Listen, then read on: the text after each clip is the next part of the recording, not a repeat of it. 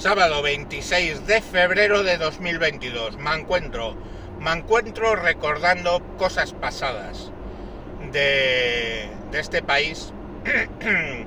en concreto, hablando ayer con el señor Pifostio sobre el tema de Ucrania, dije en un momento dado qué bonito son las democracias orgánicas.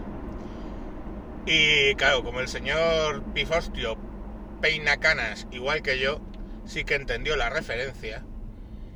Eh, pero paso a explicarosla a vosotros, queridos millennials y gente de mal vivir, que seguramente no sepáis lo que era la democracia orgánica. Bueno, en el franquismo, franquismo, sobre la década de los 60, había un despegue económico, ya eh, se habían levantado varias de las eh, de los bloqueos contra España en las Naciones Unidas, con Estados Unidos, que estuvo aquí eh, Eisenhower y, el presidente, vamos, que era presidente entonces de los Estados Unidos. ¿Por qué se levantaron esas, esas cortapisas? Porque al fin y al cabo el gobierno de Franco era virulentamente anticomunista y estábamos en plena Guerra Fría y era anticomunista mola. Eh, lo de la dictadura pues era secundario. Y entonces empezaron, se empezó a hablar de, de democracia en España y claro, lógicamente eh, la parte de anticomunismo bien, dictadura mal, pues eh, tenían que blanquear un poco lo de dictadura. Y entonces se, se eh, construyó la idea de que España era una democracia orgánica. Hostias. Que, que, no tiene nada que ver, ¿eh? Que no tiene nada que ver con que no le echen fertilizante a las patatas. No. A lo mejor sí que tiene que ver que um, usaban de fertilizante a la gente que enterraban por ahí.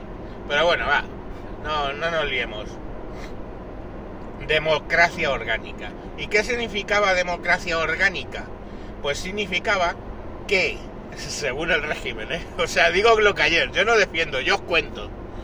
Según el régimen decía que España sí que era una democracia porque sí que había cauces por los cuales el pueblo podía, digamos, expresarse y dirigirse a, eh, bueno, a mover de alguna manera el régimen en un sentido o en otro.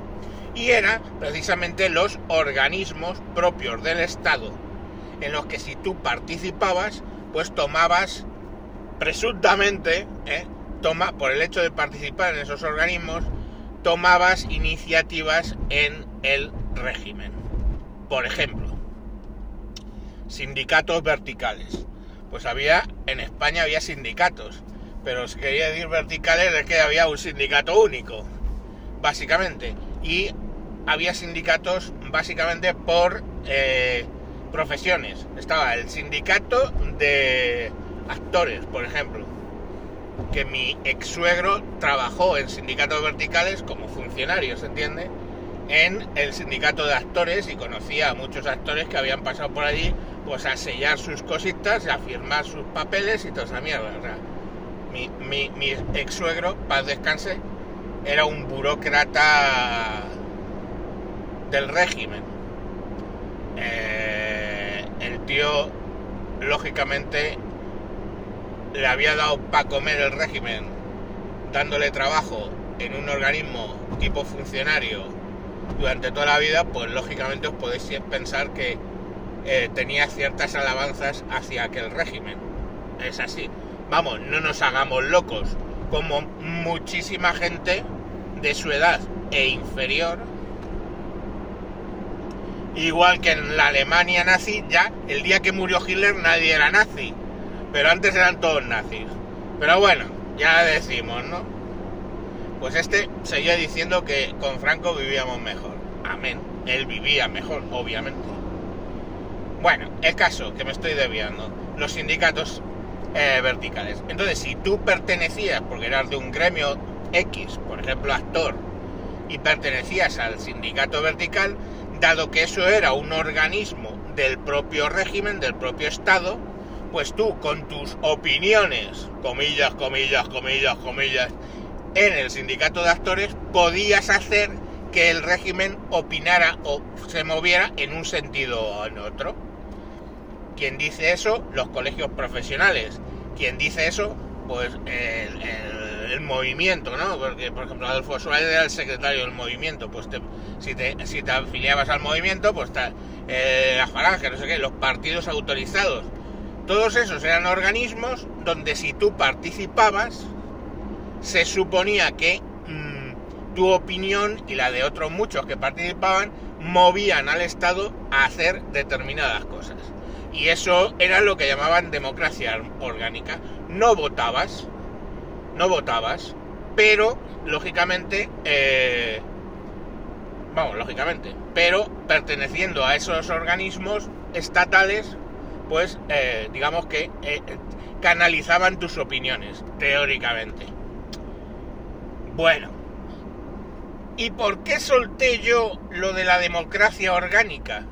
Porque, hostias, si pensamos en China y si pensamos en Rusia, el tema era por Rusia, obviamente, pero aplica a China perfectamente, eh,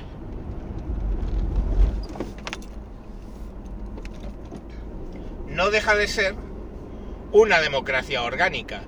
Porque lo de la democracia, digamos, tal cual tú y yo lo conocemos, eso no existe. En China y en Rusia tampoco. Porque te puede llamar a un periodista que esté sacando un poco los pies del tiesto. Llegan unos alegres muchachos, llaman a la puerta y le explican cuatro o cinco cosas de la vida, de la vida de Putin.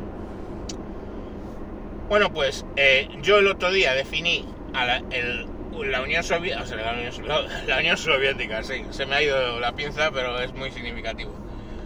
Sobre Rusia, que aquello era una democracia orgánica, que al final, pues bueno, tú puedes participar hasta cierto límite de las decisiones o por donde va Putin, pues si te afilias al partido de Putin o a de las cosas que están permitidas allí. Y en China, por supuesto, si te afilias al Partido Comunista puedes de alguna manera mover un poco.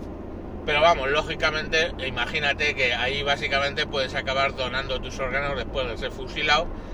Y en, en, Putilandia, pues acabar tomándote un rico mentapoleo polonio, que un mentapolonio que está muy rico y te deja hecho una braga y hay palmas como de hecho ya se tomaron un menta polonio varios varios eh, opositores al régimen y ex agentes y 100.000 mierda porque solo del polonio lo han utilizado a saco paco. Y bueno, pues eso era lo que os quería contar, porque me acordé ayer de lo de la democracia orgánica y digo, estos no saben lo que era la democracia orgánica. Y yo voy y os lo cuento.